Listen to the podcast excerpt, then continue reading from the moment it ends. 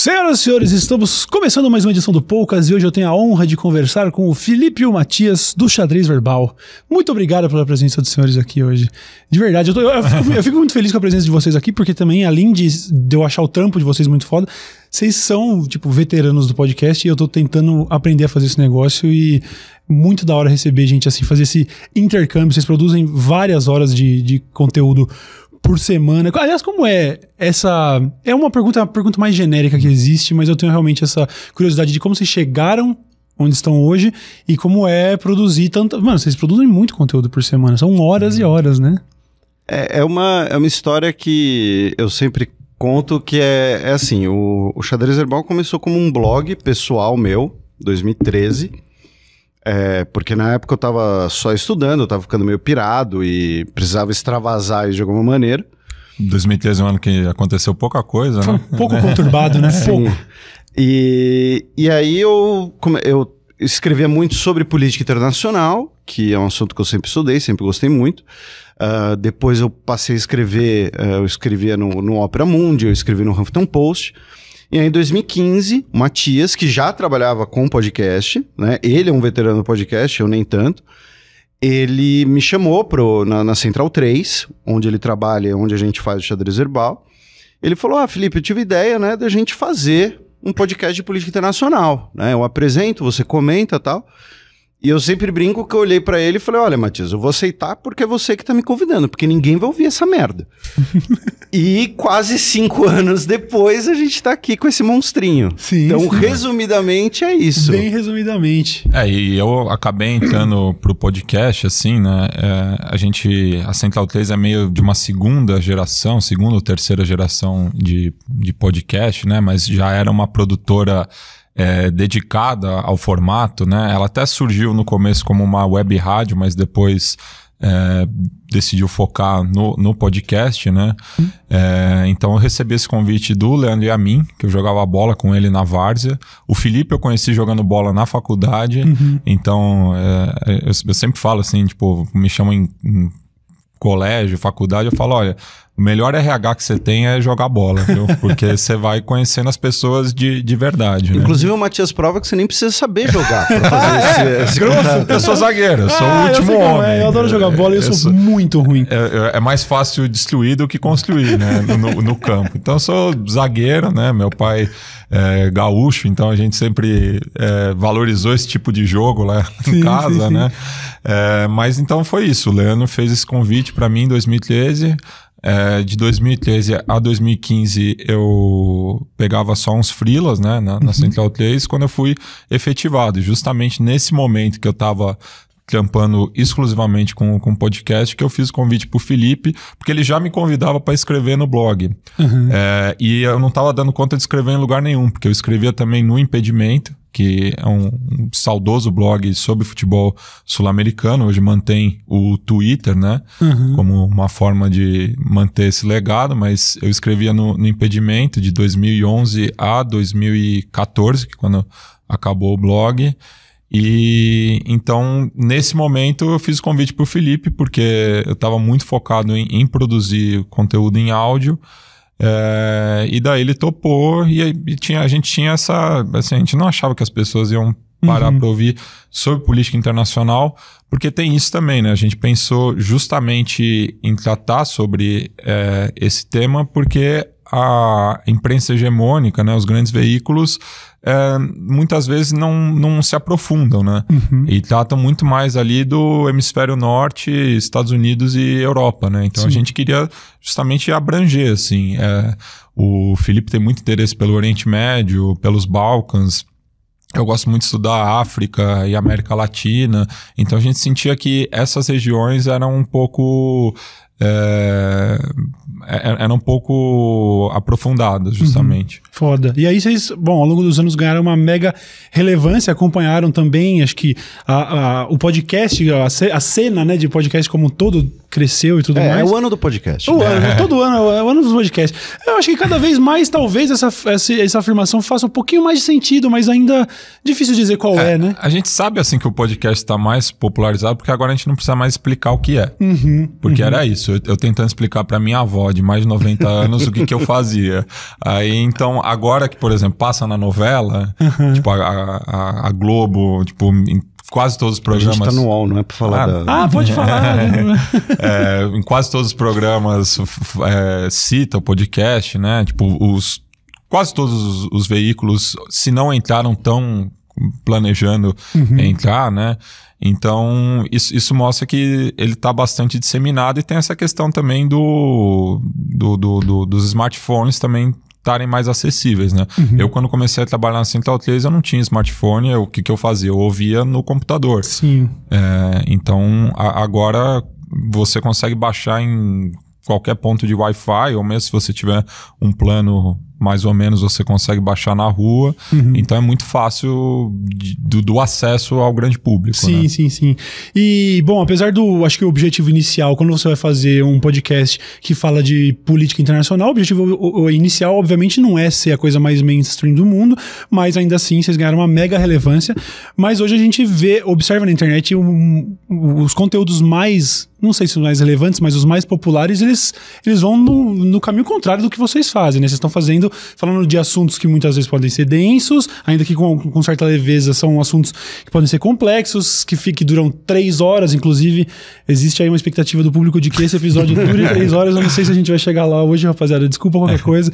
É, como é observar esse, é, todo o conteúdo que é, muitas vezes é tão leve e fácil de fazer e continuar fazendo um conteúdo que deve ser mega trabalhoso ainda hoje? Cara, é, eu entendo o que você quer dizer, mas pra mim nunca teve um lance assim de, de concorrência, digamos assim. E, e quando eu digo isso, não é aquela coisa meio, meio falsa de não, né, na internet todos somos né, juntos da mesma galera. Não é isso. É que assim. É, como o próprio Matias falou, uma das coisas que pouca gente, poucas vezes a gente pensa, especialmente as pessoas dos grandes centros, que o Brasil tem um problema de infraestrutura de conteúdo na internet muito grande. Que é assim, a gente está no estado de São Paulo e a 200 quilômetros daqui já tem cidades que, por exemplo, internet só a rádio, e que é uma porcaria, né? Com todo respeito aos fornecedores. Então, é, você não tem como querer que o cara que tem pouca internet, ou o cara que pega três horas de transporte público por dia para ir voltar do trampo, ele vai gastar a hora livre dele, vai gastar o, o pacote de dados com ele, ouvindo coisas mais sérias. Ele vai querer um conteúdo mais leve, um conteúdo mais de, de escapismo, vai procurar um, um conteúdo de humor. Então, assim, primeiro tem essa coisa que eu não tô concorrendo com quem faz o conteúdo mais leve. O meu problema costuma ser com quem faz o conteúdo desinformativo. Né? Infelizmente, teoria da conspiração é uma coisa que seduz muito as pessoas. Né? Então, é um conteúdo que tem crescido muito. E a, a outra coisa que é. ah, embora o nosso conteúdo seja um conteúdo mais denso e, e tem horas que ele demande muito trabalho, ah, no fundo, tanto para mim quanto para o Matias, muitas vezes é um prazer. Porque, assim, primeiro, nós somos amigos, desde o primeiro dia de faculdade dele, ele entrou depois. É, então, assim, a gente se vê duas vezes, seis vezes por mês, mais ou menos. Ah, a gente costuma falar muitas vezes de assuntos que a gente gosta. Quando são assuntos que a gente precisa estudar mais a fundo, muitas vezes são coisas que, porra, nunca pensei que estudar isso, mas, pô, é, tô trabalhando e estudando isso, que, que da hora. Claro, sempre vai ter aqueles, aqueles 10% do estresse, né? Não é tudo paraíso. Então, assim, coisa que às vezes você não gosta muito, ah, às vezes uma repercussão um pouco negativa. E principalmente uma coisa que aflige muito eu, Matias, é que ah, ah, quando tem algum perrengue que foge do nosso escopo. Então, assim, se quer ver a gente irritado, é tipo, derruba a luz do estúdio. Teve uma vez que, tipo, a gente ficou sem luz, ou ficou sem internet. Problema de servidor. E aí sim, porque, tipo, você vai lá, faz o roteiro, faz o programa, edita tal, e aí por conta de alguma outra questão, tipo a Eletropaulo, porque aqui em São Paulo, né, cai 2 milímetros de água, a luz cai, e, e aí você se ferra, né? Então, ah, mas de resto, eu não, eu não vejo muito essa, essa coisa, tipo, eu sei que o xadrez herbal, né, ele não foi feito para ter 10 milhões de seguidores. E eu não quero que o cara deixe de assistir uh, o seu canal, que, que é um canal mais humorístico do que o podcast, ou o Whindersson, quem for, para consumir o xadrez herbal. São coisas diferentes e cada um pode conviver com a outra. Se tivesse mais internet, mais acessível, celulares mais baratos no Brasil, nossa audiência ia ser muito maior. O podcast surgiu nos Estados Unidos justamente por isso, porque lá você trupica, você acha um iPhone e você entra em qualquer fast food de, de quinta categoria, você tem um Wi-Fi. Então o cara vai lá e por isso que lá tem podcasts que alcançam uma audiência bizarra e uma publicidade muito grande, equipes muito grandes. Né? O Serial tem uma equipe de 20 pessoas.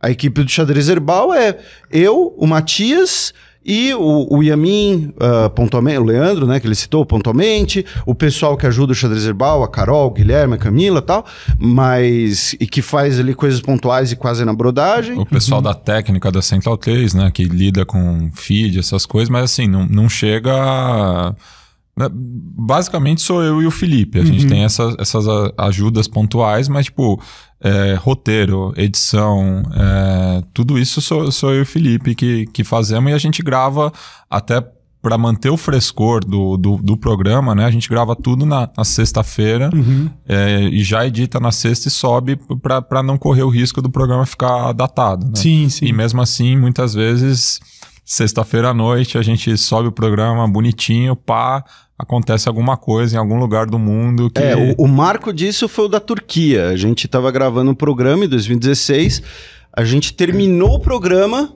rolou uma tentativa de golpe de Estado na Turquia. Aí a gente fez um adendo, até tipo, ó, a pessoa tá rolando agora, a gente não tem muitas O- informações. Os atentados em Paris também. É, os A- A, atentados- gente tava no último bloco do programa, é, a, a TV do estúdio estava sintonizado no jogo da França. E começou um, um murmurinho, assim, tipo, a gente viu que não tava. Alguma coisa aconteceu no estádio que não tava normal, uhum. assim, tudo. E depois a gente foi ver é, tu- tudo o que aconteceu, né? Então, Uhum. É, esse tipo de coisa, infelizmente, a- acontece. Sim. né? Não, e parece, se você, é, se você for levar em consideração o cenário brasileiro, da política e como as coisas, a velocidade como acontecem, deve ser. é, isso deve acontecer com mais frequência, né? Tudo tá ficando velho muito rápido. Eu tenho me metido a, a fazer vídeo todo dia, e se num passado era um, um desafio arrumar pauta, hoje em dia sobra, porque é um turbilhão de coisas acontecendo, né? Inclusive, eu queria perguntar, já entrando um pouco mais nesse, nesses assuntos, é, porque eu acho que eu, assim como muita gente aí da audiência, a gente, a gente começou a se interessar por, por política muito recentemente. Acho que Você citou 2013 e foi ali que virou a chave na cabeça de, acho que da maioria das pessoas e só começou a ser algo relevante, né? Algo que começou a ser discutido no bar, em vez do futebol, a política e tal. E pra mim, e creio que pra muita gente, o Brasil de o Brasil do Bolsonaro, a eleição do Bolsonaro e todo o contexto em que a gente se encontra agora é, foi uma grande surpresa. Foi realmente assim, para guardar os outros termos muito menos nobres, foi uma grande surpresa. E eu queria saber de vocês que são historiadores. é, foi uma grande surpresa a eleição do Bolsonaro e onde nós estamos atualmente? Dá para buscar precedente na história para tentar explicar o, o, fenômeno, o fenômeno atual, sei lá? Olha, a comparação que, que muito se costuma fazer, e a, a gente já fez antes, é, já fiz, por exemplo, no Nerdcast, que eu participei também, é, com a eleição do Collor. Né, que era aquela ideia do tipo, as pessoas estavam meio de saco cheio da política, então vamos eleger um cara que tem um discurso é, antipolítica. É, né? O, o Jânio, em certa medida, também. Eu acho que o Bolsonaro acaba sendo uma mistura do- dos dois é, fenômenos, assim. Uhum. É, e, e, e isso costuma acontecer, de certo modo. Ah, ah, eu, não, eu não curto muito aquele chavão de que algumas pessoas às vezes falam de que a história é cíclica, porque senão fica parecendo como uma coisa ah, né, pré-determinada, que às vezes destina alguma coisa assim. Mas quando a gente fala em democracias, a gente costuma falar em ciclos. né? Então, qualquer partido que ficar, que ganhar três, quatro eleições seguidas, vai se desgastar perante o público, porque ele vai, eh, eh, ele vai ficar 10, 12, 16 anos sendo a vidraça. né? É muito mais fácil você ser a pedra do que você ser a vidraça. E em algum momento você vai ter essa insatisfação. Junta com ah, um movimento global dessa, dessa insatisfação com a política vista como tradicional, que, por sua vez, está ligado diretamente com a crise de 2008. A crise de 2008, acho que ela, ela muitas vezes ela é muito subestimada, né? Ah, não, ela já passou e tudo mais. Só que não, ela foi uma crise econômica muito profunda e que levou a uma série de questionamentos sociais. É, quando eu digo sociais, desde uh, a, a, função, por exemplo, do, do Estado, do governo, gastos governamentais, até aquela ideia né, do, do, do, cara que se via ali como o provedor da família, por exemplo, ele fica desempregado e aí ele põe uh, uh, essa situação na culpa uh, do político que estava lá na, naquela situação. É, muita gente confunde isso, por exemplo, com o movimento anti-esquerda. É, pode até ter uma composição disso, mas é curioso você ver que em todos os países quase democráticos, o partido que estava no poder ali em 2000 e 2010 saiu pouco tempo depois. Hum. No caso de Portugal, por exemplo, era a direita e veio à esquerda com esse discurso renovador. Hum. Né, a geringonça né, é, portuguesa. Então, não vou dizer que era previsível, mas é algo, digamos assim, é, é, normal. E vem uma retórica nacionalista também, né? Que uhum. nesses momentos de crise acaba muitas vezes aflorando a, a, xenofobia, né? Porque além do, do sistema político acaba buscando outros atores para explicar a crise, né? Então, no caso, são os imigrantes, os refugiados, uhum. a União Europeia. A falta de amor ao país. É, então, é, é, é, uma combustão disso tudo, né? E daí isso explica é, tanto o Bolsonaro quanto a eleição do Trump, o Brexit, enfim, é, é, é, esse ciclo que a gente está tá, tá no, inserido no momento. E daí, claro, é, também na, na, na, periferia você tem o Duterte nas Filipinas, o Orbán na Hungria, enfim. Uhum. O Orbán, perdão. Não, tudo bem. É, eu, eu, eu, não sei se é uma coisa que acontece, que tem em comum com todos esses casos que vocês citaram, mas é uma coisa que a gente observa aqui no Brasil, onde existe uma, uma extrema-direita praticando o, o tal revisionismo histórico, onde deve ser especialmente frustrante para vocês, porque é, se, se existe aquele chavão de que é bom a gente saber a história para evitar repetir mesmos erros e tal, as pessoas que eventualmente mal intencionadas, ou elas estão, ah, então beleza, se a gente mudar aqui atrás, a gente consegue fazer isso aqui ser válido. Isso é, é uma estratégia também, é uma coisa que eu, como ignorante, como leigo, que só acompanha o cenário brasileiro, fico curioso para saber se isso é, seria uma estratégia também recorrente, não, talvez não só de uma extrema-direita, mas se é, esses conflitos é, políticos eles estão sempre cercados desse tipo de revisionismo histórico, é uma estratégia isso? Sei lá, recorrente. Sim, sem dúvida. Uh, a ideia de, de você, né, quem controla o passado controla o pre presente, né, uh, que é um outro chavão, mas que nesse caso faz muito sentido.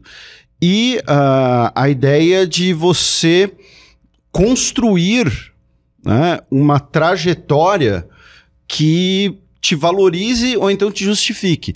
Que isso é, é muito curioso, né? Quando a gente faz faculdade de história, a, a, acho que poucas pessoas devem saber disso. Mas a gente chega até a estudar um pouquinho de psicologia em metodologia, metodologia da história. Por quê? Porque é uma coisa que a gente costuma fazer sobre si mesmo. Né? Então, o, o caso clássico que a gente sempre vive sacaneando no programa e tal, é o descendente de italianos que mora no Brasil, terceira, quarta geração, que acha que ele descende do, do, do, conde de Vicenza, alguma coisa assim. Não, minha família era, era muito importante, eu sou de uma família nobre e tal. E não, cara, porque assim, para começar, se fosse, eles não tinham vindo para América, né? Para começo de conversa. Uhum. Então, é, é mais ou menos isso, só que numa escala maior, numa escala de Estado. E isso é muito comum uh, em regimes que busquem uma mudança muito brusca, como o que teve anterior, anteriormente, ou em regimes muito carregados ideologicamente. Então, o, o grande exemplo disso para mim hoje é a Hungria do Orbán, que o Matias citou, hum.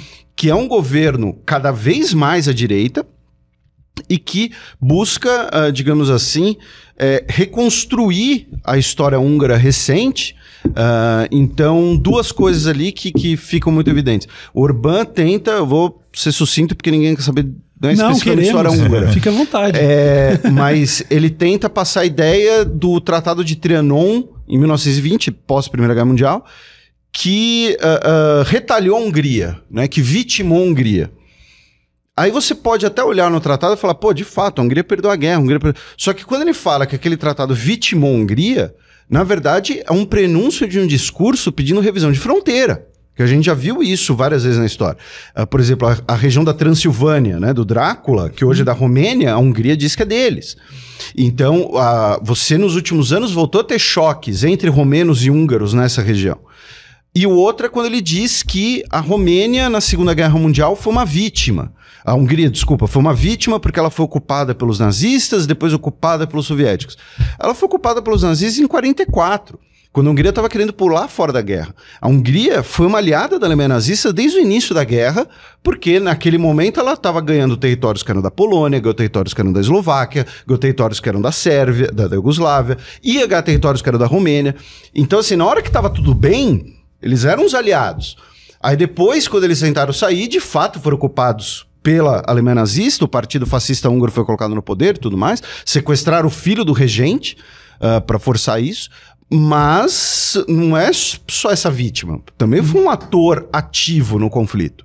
Então, são dois tipos de, de. E aí, com esse discurso que você consegue é justificar um discurso nacionalista dizendo que, olha, a gente, a gente só se ferrou no passado, a gente foi ferrado pelos nazistas, pelos soviéticos, e agora a gente não vai ser mais ferrado graças a mim, graças ao meu governo. Meu governo vai restaurar o orgulho de ser húngaro, polonês, lituano, nepalês, uh, uh, gentílico do Brunei, sei lá.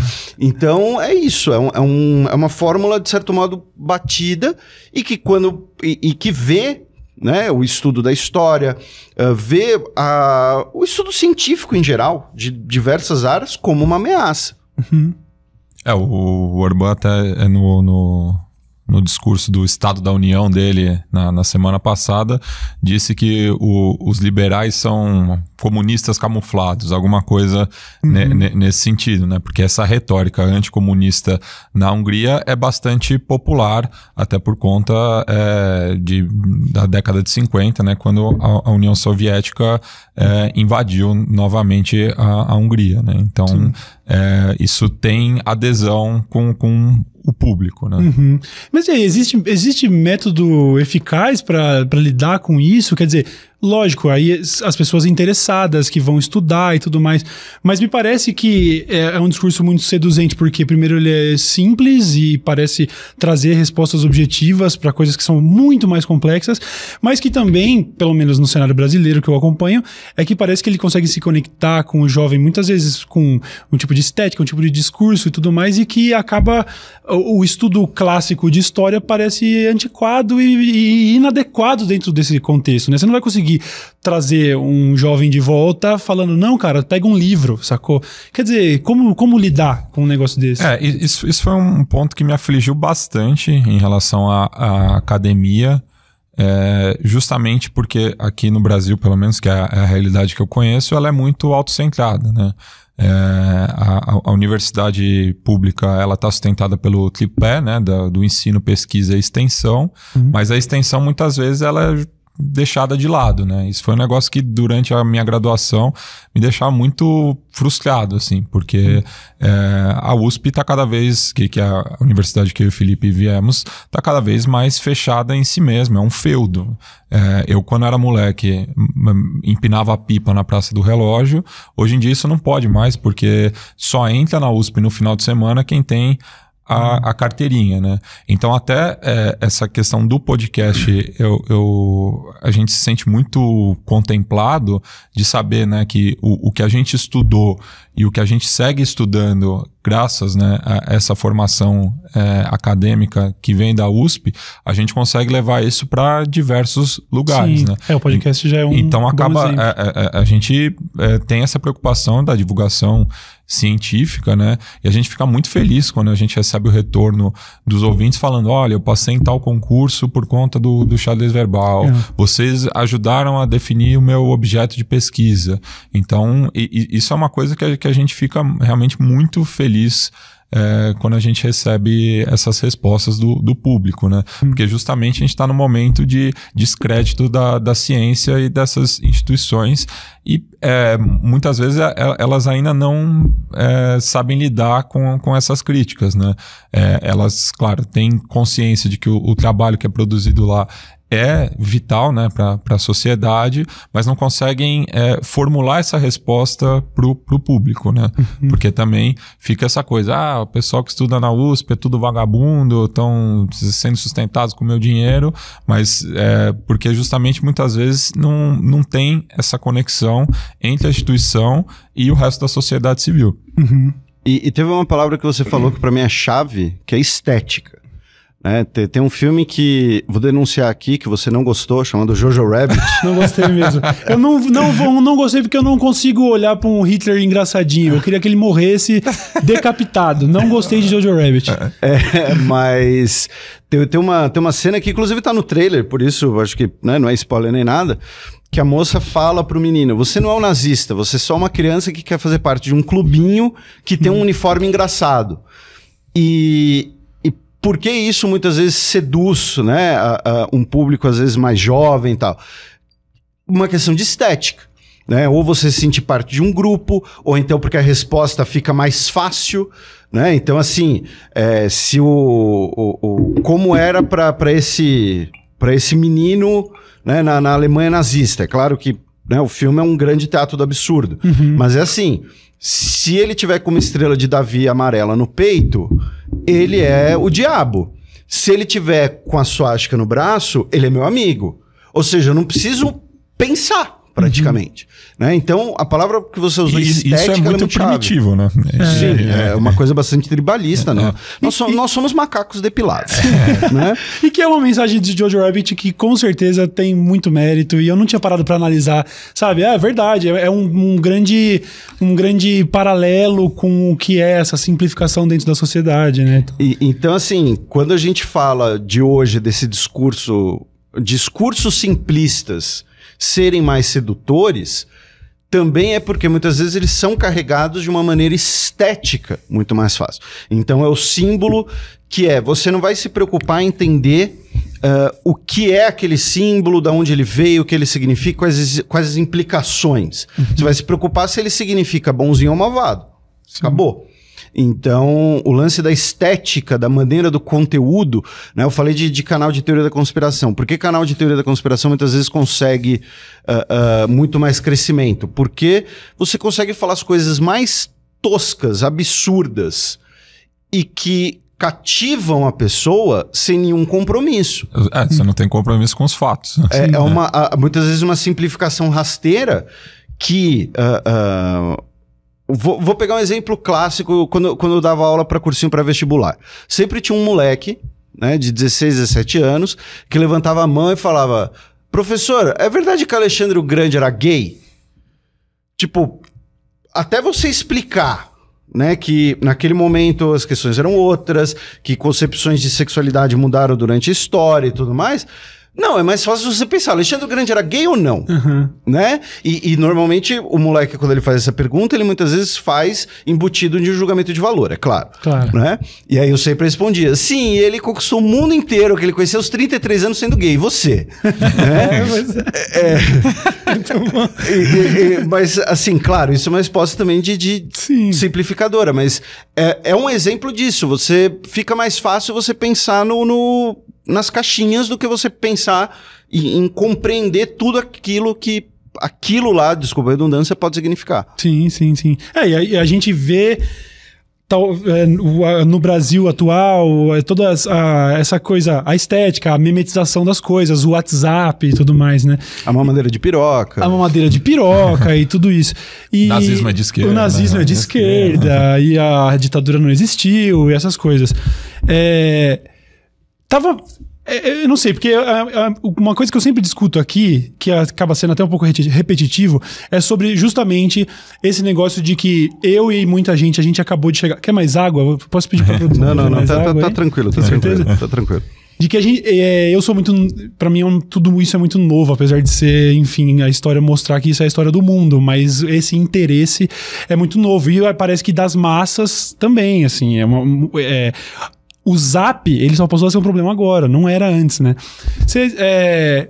Chegou água? Rolou? Tá rolando? Ah, não, é pra dar a garrafa aqui. é, valeu, valeu. Eu me perdi totalmente no que ia perguntar. Na verdade, Quem sabe faz ao vivo. É, não, mas, a, a, a, pergunta geral era: tá, é, é bom essa, essa politização, eu quero dizer assim, ela pode ser muito contraprodutiva, porque com isso vem muita ignorância e muita, muita desinformação e muita conspiração, mas sei lá, pelo menos a minha percepção geral, é de que anos atrás a gente não estava discutindo isso e talvez esses ambientes, eu não sei como eram esses ambientes da, da discussão da política antes da, da, chatice, antes do Bolsonaro e da, da, teoria da conspiração. Eu queria saber de vocês se o cenário atual ele é um bom ponto de partida para um amadurecimento e pô, estamos indo bem, ou se realmente é assustador e tipo, tava muito melhor antes. Olha, eu sou mais poliana nesse sentido.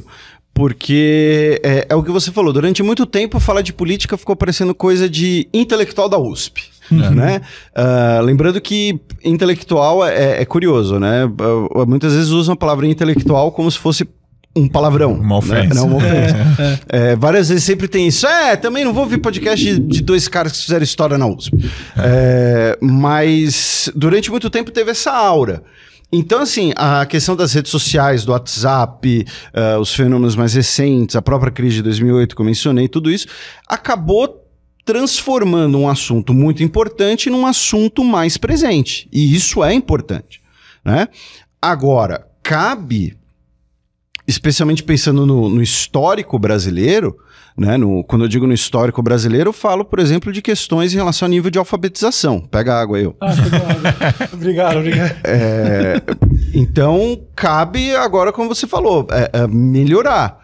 É, é, a lógica da, da, da, escolaridade. Você não vai conseguir uh, corrigir, melhorar a escolaridade de uma população fazendo uma escola boa. Você tem que primeiro botar todo mundo dentro da escola e depois ir melhorando a escola. A discussão política é parecida. Novamente, eu sei que nesse caso eu sou um pouco poliana, porém eu acho muitas vezes o discurso, e, e acho que até para algumas pessoas a gente pode estar tá soando assim, às vezes o discurso fica meio elitista. Uhum. Eu não tenho um problema com a pessoa que uh, às vezes compra uma teoria da conspiração por ignorância, porque comprou esse discurso sedutor. Eu tenho um problema com quem sabe as coisas e desinforma, ou passa de maneira completamente distorcida. Uhum. Enviesado. É, então, o meu problema é esse. O meu problema não está em quem assistiu o, o discurso do, do ex-secretário Goebbels, do, do, do governo, uhum. e sei lá, eventualmente olhou o vídeo e falou: é, isso mesmo, arte nacional, o Guarani. O meu problema está com ele, Sim. que sabia muito bem o que estava fazendo. Entendeu? Ah, e depois e, vai é falar que foi sabotado. É. É, é. Uhum. Ninguém bota Wagner de sabotagem no final. Coincidências, né? E aí? Eu achei que você ia comentar. Não, é, eu, ah, eu, eu, eu, eu, tive uma epifania um aqui. Insight, é um insight, mas acabei perdendo a, a linha. Tudo bem. É, se é. você quiser. Você quer, você Não, quer... eu tô, tô formulando. Tá aqui. bom, então é. eu volto nele depois. É. Queria fazer. sair um pouquinho do, do Brasil, mas ainda falando de certa forma, porque vocês cobrem política internacional e eu queria saber.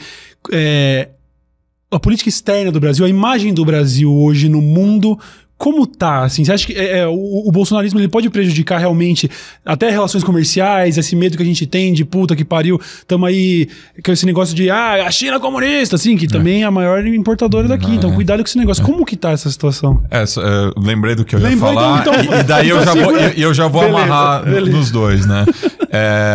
até por muito do que o, o, o Felipe falou, é, o xadrez verbal, a gente muitas vezes é, evita entrar muito no campo da análise, uhum. é, do, do, do, comentário, porque justamente é, a gente está apresentando muitas coisas novas para o público, a gente tem até uma preocupação didática de passar tudo isso, assim. Então, é claro, eu, eu e o Felipe, a gente tem algumas discordâncias, né? É, apesar de amigos, a gente não concorda com tudo, o que é, salutar, mas a gente não, não quer transformar isso num, num espaço de, de debate, né? uhum. né? É, a gente dá espaço para o contraditório muitas vezes com convidados, até em áreas que a gente não tem tanta, é, tanto domínio, mas a gente prefere justamente apresentar para o público e a partir disso ele ir formando, claro, as suas é, opiniões em relação a esses temas, né?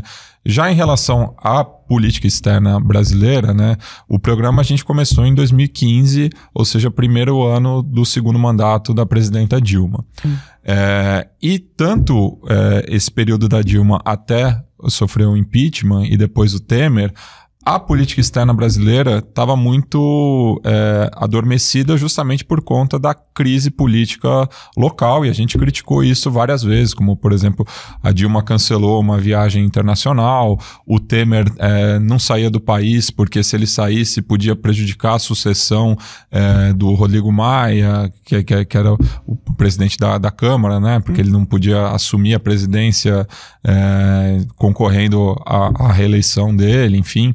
É, então, com o governo Bolsonaro, a política externa brasileira voltou ao xadrez verbal por conta dos fatos. É, não é por uma questão ideológica. A gente só trata do Brasil no xadrez verbal em relação à política externa. Uhum.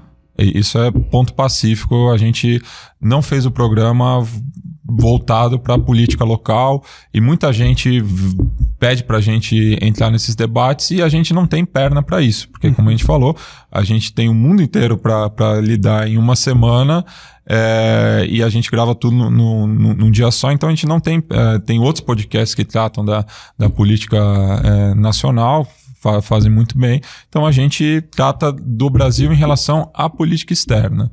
E nesse primeiro ano de governo Bolsonaro teve muito o que se falar, né, por conta justamente da, do choque de gestão que teve, principalmente no, no Itamaraty. Então, uhum. esse é um ponto que a gente tem criticado bastante, porque tem é, transformado a imagem do Brasil no exterior. Né? E a gente, até no, no na última edição que a gente gravou, que foi logo depois ao, ao ao Oscar, né, a gente citou em relação ao soft power da Coreia do Sul, e que é algo que o Brasil tem perdido o, Brasil é, é, é, é um país muito sedutor para os investidores, para o turismo, enfim, por conta do, do, do, soft power cultural, principalmente, né? O carnaval, o futebol, enfim, diversas manifestações é, do povo brasileiro que são muito bem aceitas no, no restante do mundo. Né? Um grande exemplo disso é o Gilberto Gil, enquanto ministro da Cultura, tocando ali na Assembleia das Nações Unidas, uhum. que, por sinal, tem dois murais do Portinari é, na entrada. Né? Isso, isso é algo que é, pouca gente lembra em relação à ONU, e tem também essa tradição né, do Brasil é, sempre abrir a Assembleia Geral das Nações Unidas por conta do Oswaldo Aranha lá no final do, dos anos 40. Então é, é, é algo que, que, o Brasil tem perdido esse, esse bonde da, da história. Né? Uhum. É, e daí, justamente, né, muitos apoiadores do governo falam do marxismo cultural, enfim, mas a cultura definitivamente é um ponto muito importante da imagem do Brasil para o exterior. Uhum. Em relação a temas comerciais, eu sou um pouco uh, mais cético, porque assim, é, é aquela coisa, de, dinheiro em primeiro lugar. Né? O grande problema é que, uh, é, ao mesmo tempo, e isso uh, eu também sempre comento no podcast, é, é muito mais fácil você fazer negócios com quem você conhece.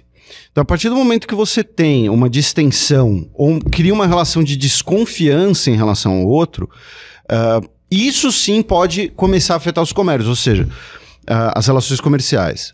Ou seja, o que, que eu quero dizer com isso? As relações comerciais brasileiras, se elas sofreram algum impacto, a gente vai demorar um pouco mais para sentir. Vai ser mais de médio prazo. Né?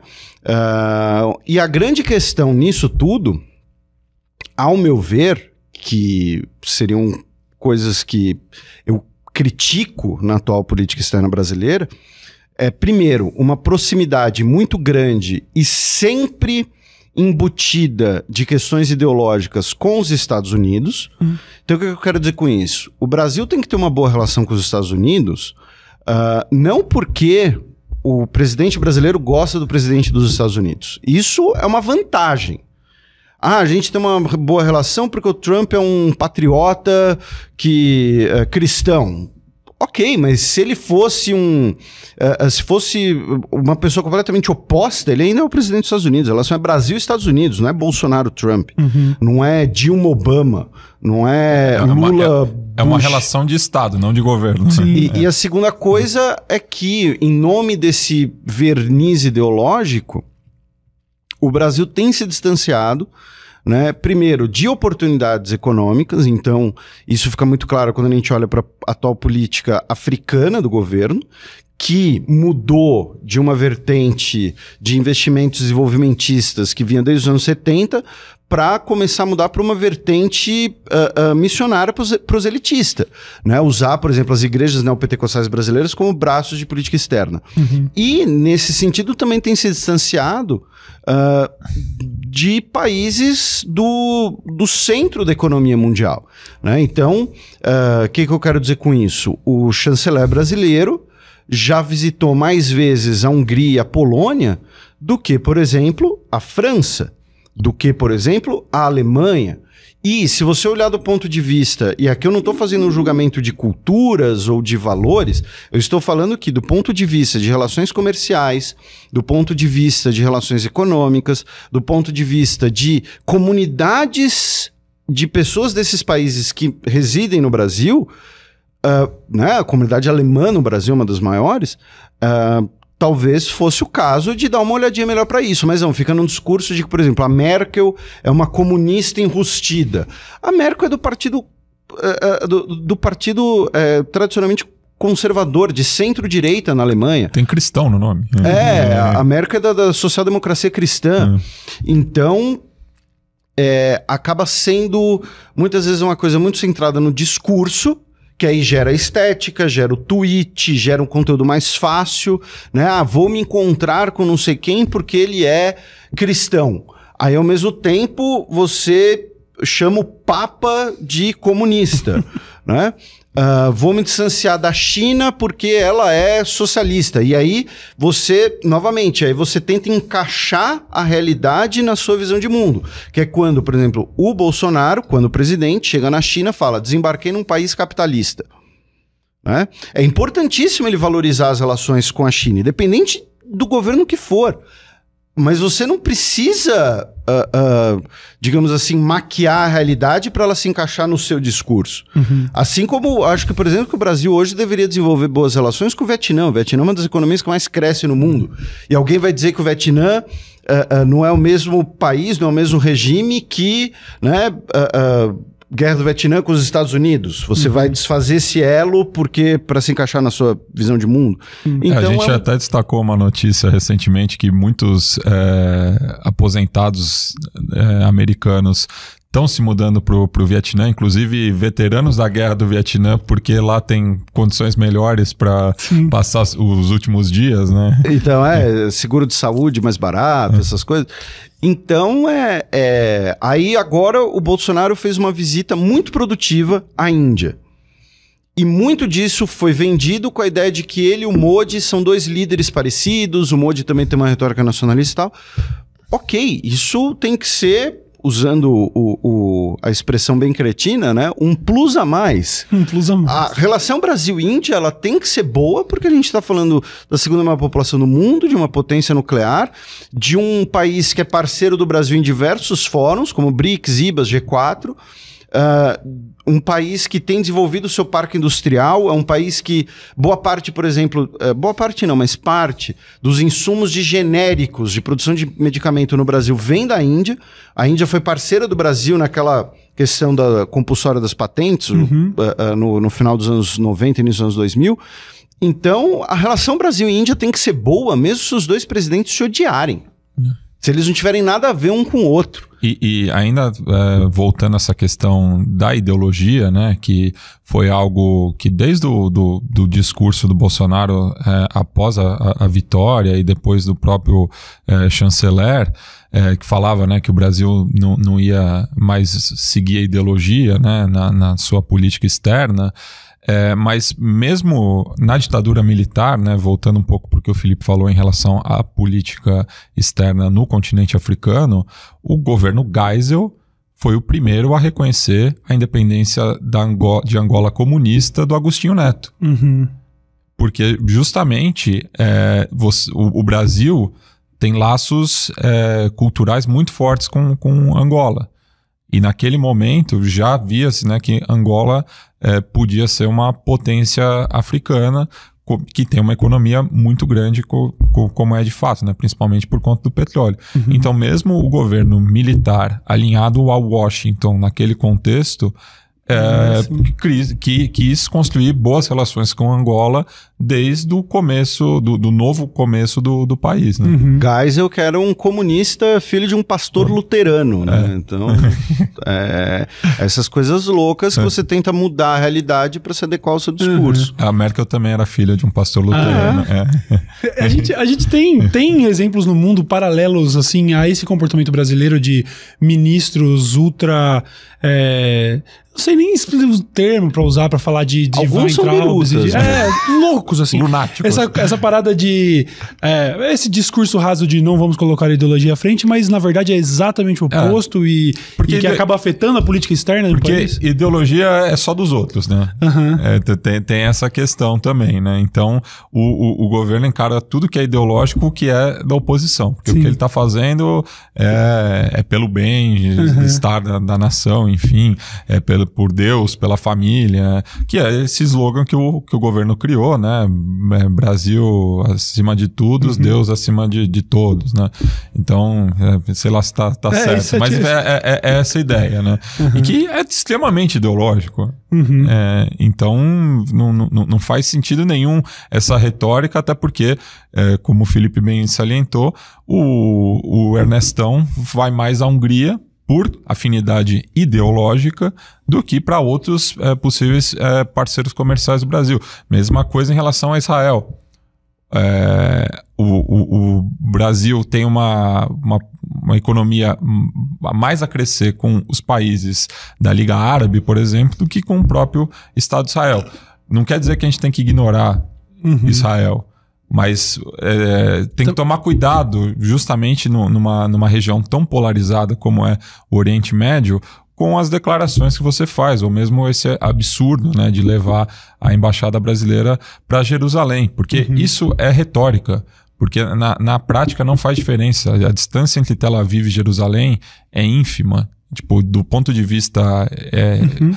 estratégico, é, é um tiro no pé. Porque não vai mudar.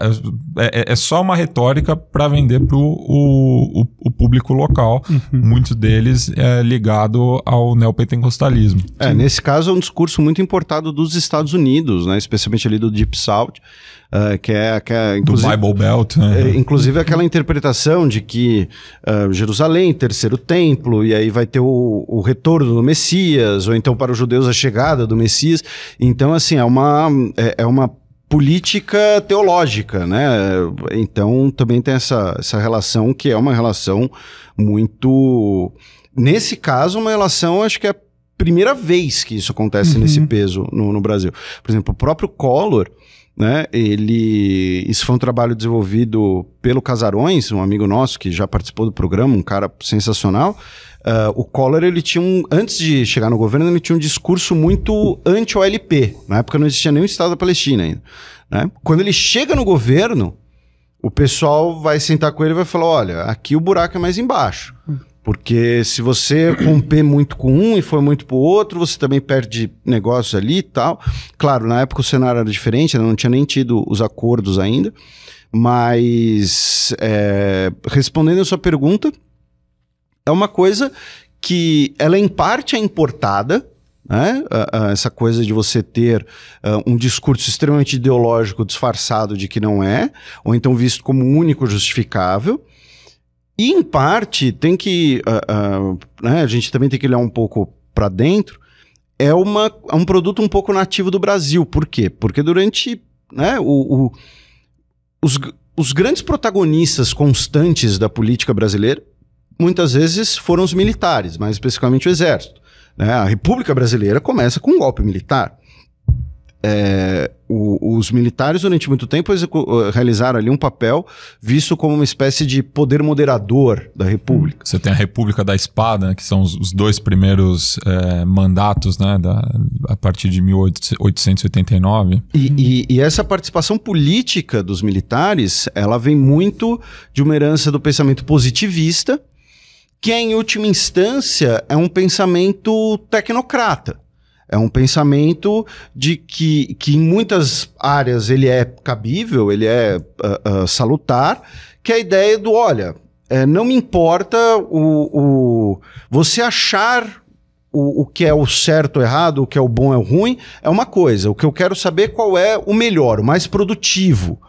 Ou então, ah, o, o, o Cauê Moura, ele é adequado para executar essa função. Não, mas espera aí, eu quero fazer outra coisa. Não, você não serve para isso. Então, qualquer coisa que sai dessa visão um pouco mais tecnocrata, uh, e, e, veja, eu não estou fazendo aqui, novamente, lembrando, olhar para a história não significa julgar. Uhum. Até porque durante muito tempo, por conta desse pensamento, as Forças Armadas foram o único meio de ascensão social no Brasil dessa ideia de valorização, digamos assim, da meritocracia, para usar uma uhum. palavra que hoje é quase palavrão. Uhum. É, então, como esse núcleo é, inclusive, a escola de formação do próprio presidente. Então, qualquer coisa que saia muito disso é visto como ideológico. Uhum. Né? Então, assim. Um, ah, eu vou manter boas relações com a Argentina. Tá, mas a gente está ganhando alguma coisa com isso? Não, a gente está aqui mantendo boas relações porque é vizinho.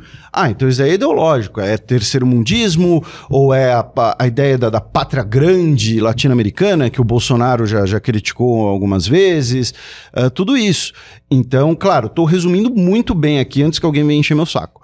Mas, então, parte dessa suposta rejeição à ideologia vem de um pensamento muito forte no Brasil, uhum. que ainda é essa herança positivista lá do final do século XIX, que é a origem da própria República, a origem da bandeira brasileira. Né? O lema ordem e progresso é, um do, é parte do lema positivista. Suprimiram uhum. o amor porque daí ia ficar... É, é soft é, demais. É, né? Era amor, ordem e progresso, o lema.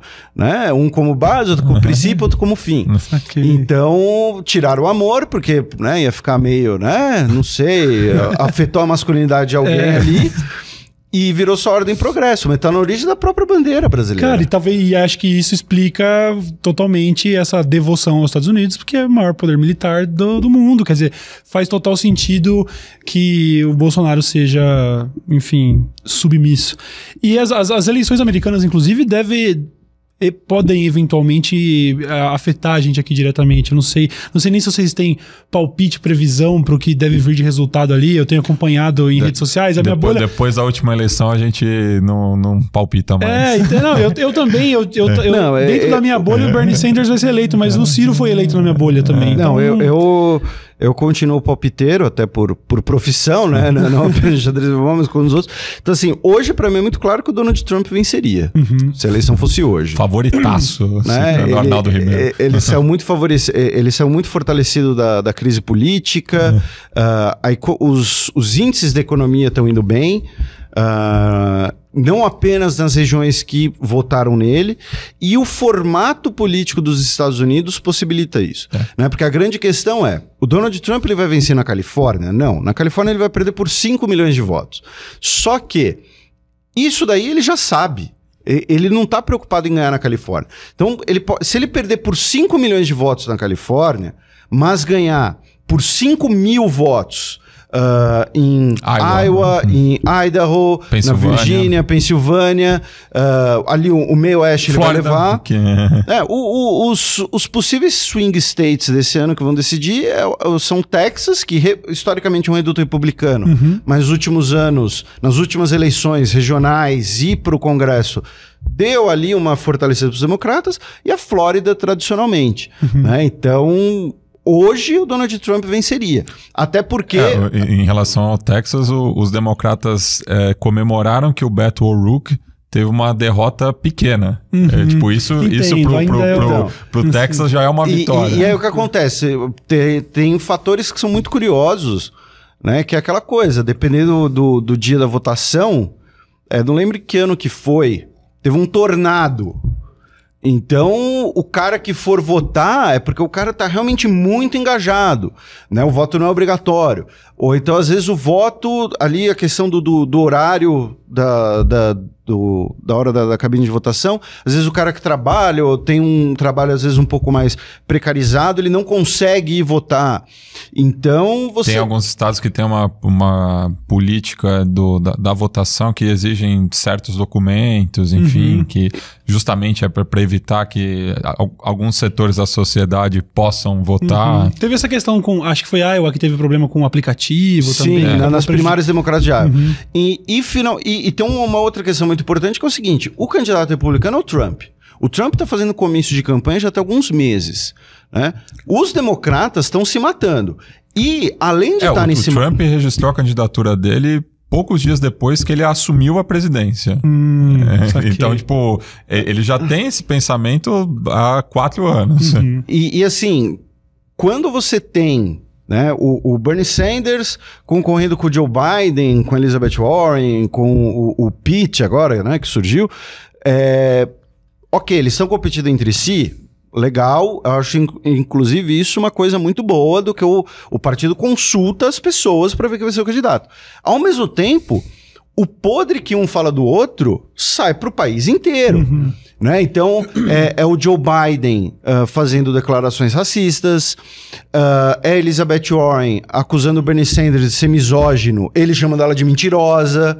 Né? Ou seja, quem for para o round final, a chega campanha, a campanha Já vai ter Trump esse acúmulo. já vai ter ali um- uma lista de material a ser É, explorado. e o próprio Trump tá dando pi- pa- palpite adoidado em relação às primárias democratas. Ah, é? né? Eu não sabia disso. Não, por exemplo, o- o- ele tem uma rixa pessoal com o Bloomberg, né? Uhum. Que era um republicano, virou independente e agora tá acenando pro, pros democratas. E é um cara que tem um perfil parecido com ele, né? Um Sim. homem de terceira idade, um bilionário é, de Nova York, enfim, foi prefeito da, da cidade. Uhum. Então, é, o Trump, ele sente que o, o Bloomberg é um, um, um candidato que pode derrotar ele.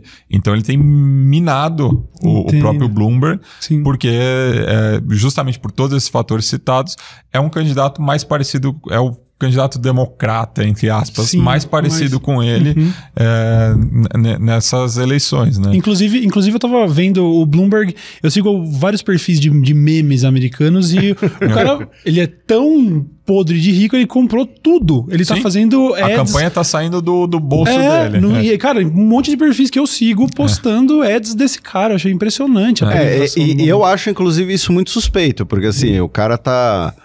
Agora eu não vou me lembrar se era por. Acho que é por semana. O cara tá, tá gastando 14 milhões de dólares E por não é semana. gasto, é investimento. Felipe. investimento. Não, eu- É- é assim. ok, não, é, é investimento se ele fosse, sei lá, o favorito. Eu acho que tem algum esquema nisso daí também, não sei. Estranhíssimo. É, é, porque assim, o, o, o cara, o, o bilionário, ele é bilionário, mas nem por isso ele queima Ele dinheiro. É, né? O dinheiro é finito É, ainda. 14 milhões de dólares por semana, cara. Como que ele tá na- na- na- nas primárias? Ele, ele tem chance? E- Ele ainda não levou nenhuma e ele ainda não participou de nenhum debate, porque como ele se autofinancia, ele não tem os endorsements Hum. suficientes para participar, tanto que mudaram a regra É, é. para ele poder participar do- do- dos debates. E nesse mudou a regra, assim, eu não tô acusando ninguém, eu não sei de nada, eu não quero ser processado, entendeu? Mas eu não duvido que se você olhar lá uns extratos bancários, É. alguém, não precisa nem ser extrato bancário, só ver o Instagram, assim, Teve pessoal aqui em doação. Bali, né, pô, é, vem, Teve vem, umas situações. vem- né? vim descansar aqui e tal, né, inclusive eu que mudei as regras do, do- do- do- do debate, então assim, não, não vou botar minha mão no fogo, não. Viu? Deixa eu falar um pouquinho também sobre os outros projetos de vocês, porque o Xadrez Verbal não é o único tramo que vocês fazem, né? Vocês também têm um podcast que fala de futebol, certo? Eu Fala de história, gente é, então, futebol como é, desculpa. o futebol é só uma... Eu Sim. queria falar um pouquinho disso. Você tá... Inclusive, que camiseta... Essa é da seleção uruguaia. Seleção Uruguai. Eu sou muito leigo. Eu já fui muito fã de futebol. Eu era fanático, eu era corintiano fanático mesmo, assim. E aí eu larguei.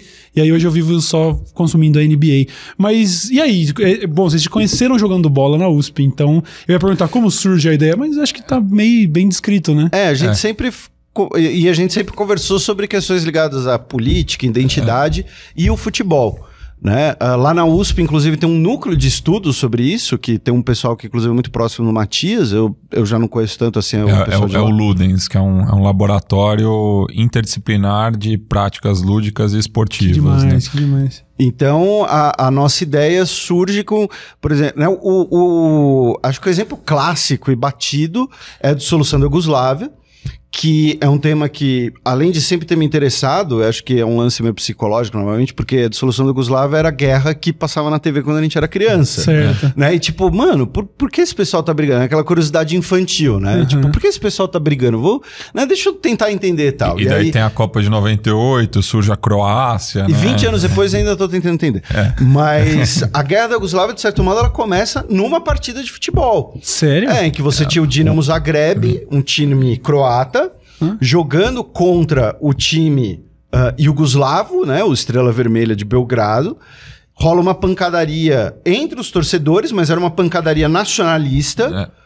Né, usando... Até os jogadores se envolveram. Ah. Né? E aí, por exemplo, o Boban, que era um jogador croata, ele se torna um ídolo nacional porque tinha um policial que estava ali batendo, prendendo um torcedor croata e ele vai lá e bate no policial. Ah. Então, assim, a guerra do Yugoslávia ela começa num campo de futebol, de certo modo. É, a, a, ali dava para perceber que ia dar ruim. Assim. Uhum. É, tipo, foi o, o grande sinal porque tinha muita tensão envolvida desde a morte do Tito, né? Porque o Tito era um, foi o grande unificador da, da Iugoslávia, né? Uma figura é, central na resistência aos nazistas, ao, aos partisanos, né? Uhum. Então, com a morte dele, você tem esse vácuo de poder e que daí tem muita... É, o, o, nacionalismo aflora, justamente. O, o, o Tito era nascido no que hoje é a Croácia, mas ele se considerava iugoslavo, justamente, né? Porque Iugoslávia também é, é são os uh, eslavos, do sul. eslavos do sul, né? Terra dos eslavos do sul, certo. que é ali a região do, dos Balcãs, né? Então ele tinha, é, ele, o nacionalismo dele era iugoslavo, não era é, separatista. Uhum. Então, com a morte dele, acaba aflorando esse sentimento nas diversas repúblicas que formavam a Iugoslávia, né? Uhum. Que daí tem Croácia, Eslovênia, Macedônia do Norte, hoje em dia, né? É, a, a Sérvia, é, daí você tem a, a Bósnia, o, o Kosovo, né? Que conseguiu de, de, se declarou independente, mas não tem ainda o reconhecimento de muitos países, enfim. Uhum. É, toda essa problemática que é né, né ali na região, e isso é muito forte justamente no futebol, né? Então, é, foi sempre um tema que eu, eu e o Felipe a gente trocava ideia, e com poucos meses assim que eu, a gente percebeu né, que o xadrez verbal tinha virado, assim, a gente já tinha um público consolidado, a gente quis colocar esse projeto em prática ainda no final de 2015, é, de tratar é, da história, né, é, de, de, dessas regiões, desses países, através do futebol, porque era inspirada numa série que tinha no blog do Xadrez Verbal, que era o Fronteiras Invisíveis da Europa, hum. no qual o Felipe escrevia sobre os diversos movimentos separatistas, e que muitas vezes isso repercute no futebol, né? O caso do Barcelona, a rivalidade na Escócia, né, entre o Rangers e o Celtic, enfim, tem diversos exemplos pela Europa, mas daí a gente quis levar para o resto do mundo, né? Uhum. A gente gravou os dois primeiros programas sobre a Galícia e a Irlanda, justamente, mas depois a gente foi para a guerra do futebol entre El Salvador e Honduras, falamos das Coreias, da Turquia, da Nigéria, enfim, e daí a, gente está chegando quase na centésima edição, já a gente já vasculhou bastante uhum. o, o mundo aí e é um podcast, apesar do nome, a gente sempre reforça isso, é um podcast de história, que a gente usa o futebol como um fio condutor, justamente para se tornar mais é, atraente para uma parcela do, do público, né? Que, tem, sentido. que uhum. tem essa identificação com o futebol. Eu acho é, que o futebol é um, é um excelente, excelente instrumento é, didático é, porque é um assunto que interessa a quase todo brasileiro, então ele vê conexões ali entre o futebol e o mundo real, então é, ajuda bastante para você passar esse conteúdo de uma maneira mais interessante. Bom, e a gente até tem alguns programas em que, por exemplo, o, o mais recente, a gente falou da, da identidade nacional dos Estados Unidos, falando de futebol americano, com o Edu Zolim, da, da ESPN, e a gente, por exemplo, quando a gente fez o programa sobre Cuba, a gente recebeu o Biratan Leal para falar muito sobre o beisebol, uhum. né? Porque ali no Caribe os esportes, o beisebol costuma ser o esporte mais popular. E, e, e, novamente, qual é a ligação, né? Porque o, o futebol é o esporte mais popular em uh, Brasil, Uruguai, Argentina e o beisebol ali nos países do Caribe. Porque os países do Caribe eram mais próximos dos Estados Unidos, tá, geograficamente, e esses países da costa atlântica eram mais próximos da Inglaterra. Uhum. Então, assim, o, o, marinheiro inglês vinha para o Brasil trazer o futebol, enquanto o marinheiro americano ia para Cuba e levava o beisebol. Uhum. Então, assim, é, é, tá tudo interligado. A gente faz esse friso porque muitas vezes o pessoal olha e fala fronteiras visíveis do futebol, pensa que a gente vai ficar falando dos gols da rodada. Se foi impedimento ou não, alguma Sim. coisa assim. É porque eu, como leigo, eu, eu, só sabia isso. O Bulbasauro, que aliás é o maior fã de vocês. O, o Bulbasauro existe, tá, gente? Bulbasauro existe. Ele existe. E mais, ele e a minha amiga a Jéssica, que também são, é muito fã de vocês, já disseram o seguinte: se quiserem ir pra Jundiaí comer uma coxinha de, de queijo, estão mais do que convidados. Opa. Eles são muito fãs de vocês mesmo. É, eu achava que o Bulbasauro era tipo, era uma persona com quem você conversava. assim. Era o nome da câmera, entendeu? E foi o Bulbasauro quem também falou: ah, eles também têm um podcast. E eu, e eu tava meio perdido, eu não sabia que era primariamente sobre história, com o futebol como. Como o, açúcar da parada, né? Vocês devem ter. Vocês já provavelmente fizeram episódios sobre a, um dos casos mais famosos da história do futebol de Kiev com os nazistas. Sim, a gente até mais. desmistifica um pouco isso Ah, também, é? porque A foi gente bastante. tem dois sobre a Ucrânia, É, né? A gente fez Certo. dois sobre a Ucrânia e esse episódio em específico, né? Que tem um livro muito bom de um historiador inglês que chama Futebol e Guerra, que é um título meio genérico, assim, mas ele trata sobre o UFC Start, né? Que seria esse time é, formado por prisioneiros de é, ali da, da ocupação é, nazista na, no que hoje é a Ucrânia, é, mas que muitos eram jogadores do Dinamo de Kiev, né? Então, é, essa história ela foi bastante romantizada ao, ao longo das décadas, virou até o mote pro filme do Stallone com o Pelé e o Michael Caine, né? O, Caralho, eu não sabia que isso Como é a existia. Fuga para a Vitória. Você não sabia Eu não disso? sabia, eu tava o, totalmente- O, o Stallone é, o goleiro e o Pelé é o craque do time. É, mas ele, ele é um, um Soldado de Trinidad e Trinidad Tobago. Nossa, E ele já vi- aprendeu futebol chutando laranjas. Cara, é, é um filme sensa assim, é um suco de, de, de surrealidade. Eu já ouvi falar de algo, tipo, eu não sabia nem do que se tratava. Mas tem esse filme do começo dos anos 80. Então essa história ela foi bastante romantizada, mas a gente é, tipo, tenta desmistificar um pouco Uhum. isso, principalmente tendo esse livro como, como base, né? O, o detalhe é que queriam que o Stallone fosse tipo o craque do time, só que ele não conseguia interagir com uma bola. Então ele virou goleiro. Aí ele virou goleiro. da E, época, e- né, e até, não- e- e até isso é mostrado no filme, assim, né? Que ele, Caraca. ele é meio revoltado, assim, mas aí o Michael Caine vê que ele pode ser um bom goleiro. É, tipo, Meu você é um Deus. cara grande, você pode ir para o gol. O Michael. Caine é o técnico, no caso. É, o capitão. O capitão. capitão, do time. Ah, É, ele- ah, sim, ele, é, é, não, tá, ele já tinha umas entradas, mas E, va- e vários jogadores históricos participam do filme, o inclusive. Ardiles. é. É, é, vários, não só o Pelé. Caralho. Mas o, o Pelé, tipo, é muito bizarro. Ele, não, eu sou de Trinidad, eu jogava bola com laranjas, eu não tinha uma bola de verdade. Caralho, eu, eu estive nesse campo, sacou? Eu, fui, eu fui pra Ucrânia alguns anos atrás, pra, pra final da Champions League. É que não, não faz nem sentido, eu nem devia estar lá, porque eu não acompanho nada de futebol. Le- muito leva menos- nós, tá? Então leva nós. pessoal, o pessoal que levou o patrocinador leva, e, inclusive. Ó, esse crítica, ano é na Turquia, viu? É, então. Eu adoraria conhecer a Turquia, aí, viu? É uma crítica recorrente, inclusive, desse negócio de, pô, ficar levando influenciador que nem se interessa pelo negócio. Eu sei muito bem, porque eu já vi o Whindersson, tipo, em jogos da NBA, e eu penso, pô, é verdade. Era eu lá na Ucrânia, sacou? Então, quem sabe fica E você na. NBA. E eu na NBA. Agora eu tô indo pra mas agora, é, eu tô indo, tô indo, estou indo em breve. massa. Pois é, vocês também curtem, né? A gente tava Sim, falando antes de é. começar sobre A gente até participou Game, de outro caramba. podcast da casa lá, como convidados, que é o Na Era do Garrafão, que fala da Uhum. história do basquete, né? E a gente participou do. De, de três episódios que eles fizeram sobre a, a geração do, do Vlamir Marques e do, do Amaury Passos, é, que foi bicampeão mundial, foi medalha de bronze é, também na- nos Jogos Olímpicos, mas é claro que a gente falava sobre as questões políticas ali, porque era o começo da, da Guerra Fria, né? Então Sim. teve muita, muita história para contar né, fora das quadras, né? Saquei, saquei, animal. Cara, eu tenho que ir pra mais ou menos é a reta final da parada. Eu sei que isso vai frustrar as pessoas que esperavam três horas de episódio, mas a gente pode fazer um negócio também, havendo disposição e agenda de vocês, porque o Pirula, quando ele veio aqui e existia essa expectativa, ele teve que vo aí ele voltou pra depois fazer um de duas horas. E agora o próximo que a gente tá tentando marcar vai ser o Pirula de três horas e assim É progressivamente. exponencial. É, né? então, vocês sabem que as portas estão abertas pra gente fazer o episódio de duas horas. Mas eu queria finalizar com um negócio que eu tenho começado a fazer agora, que é pedir referências de obras que, que influenciam vocês.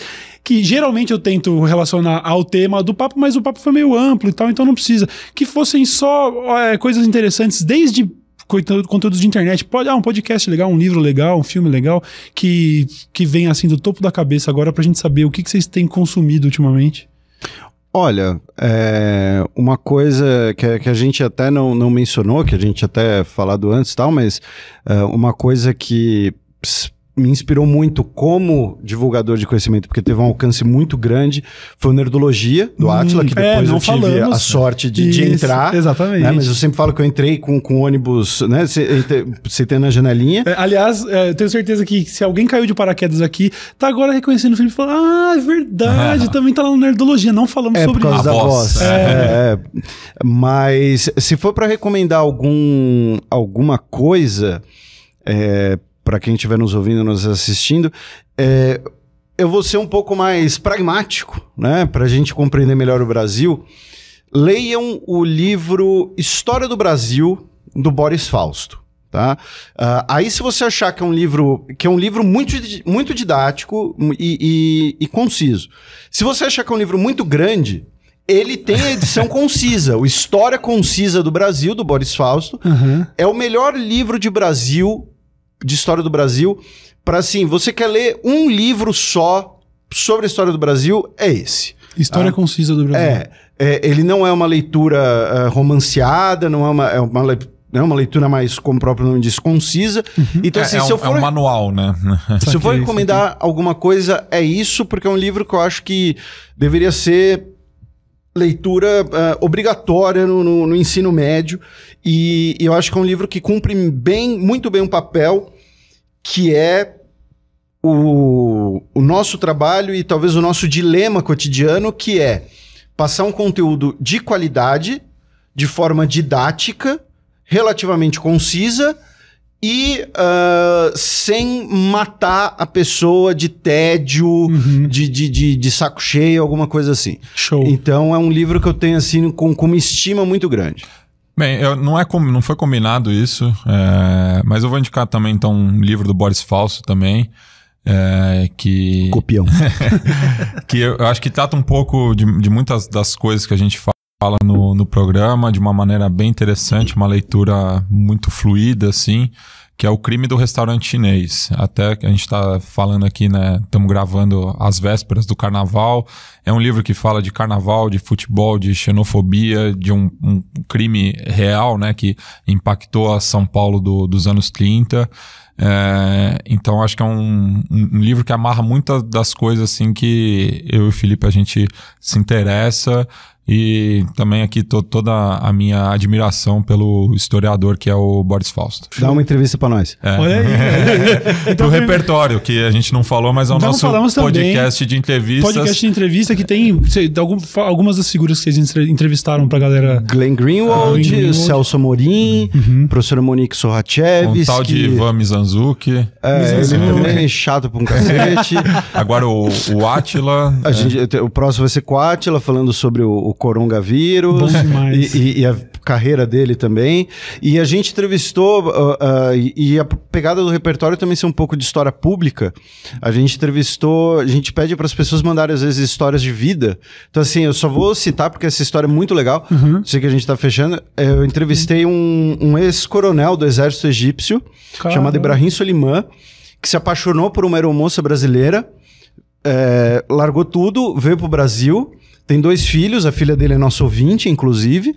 E ele hoje é padre na igreja ortodoxa de aqui de São Paulo. É uma jornada. É, então assim, é- é- eu quero que alguém me diga outro coronel do exército egípcio que seja padre da igreja ortodoxa e fale português. Eu acho que é o único. Caralho. Então, é, quando ela falou isso, ele era uma das primeiras pessoas que eu queria entrevistar, porque é uma história, assim, muito legal. E, e foi um programa muito bom, até porque, é, é, enfim, ouçam. Ouçam, apenas ouçam. E essa era a minha recomendação final. Pesquisem o trabalho desses caras, o negócio é muito foda. Muito honrado de ter vocês aqui. As portas estão abertas para vocês voltarem e eventualmente a gente fazer aí um episódio de duas horas e meia, três. Ia ser do caralho. Obrigado mesmo, viu? A gente que agradece. Obrigado pelo convite. Valeu, rapaziada. Nos vemos então no próximo episódio. Até mais.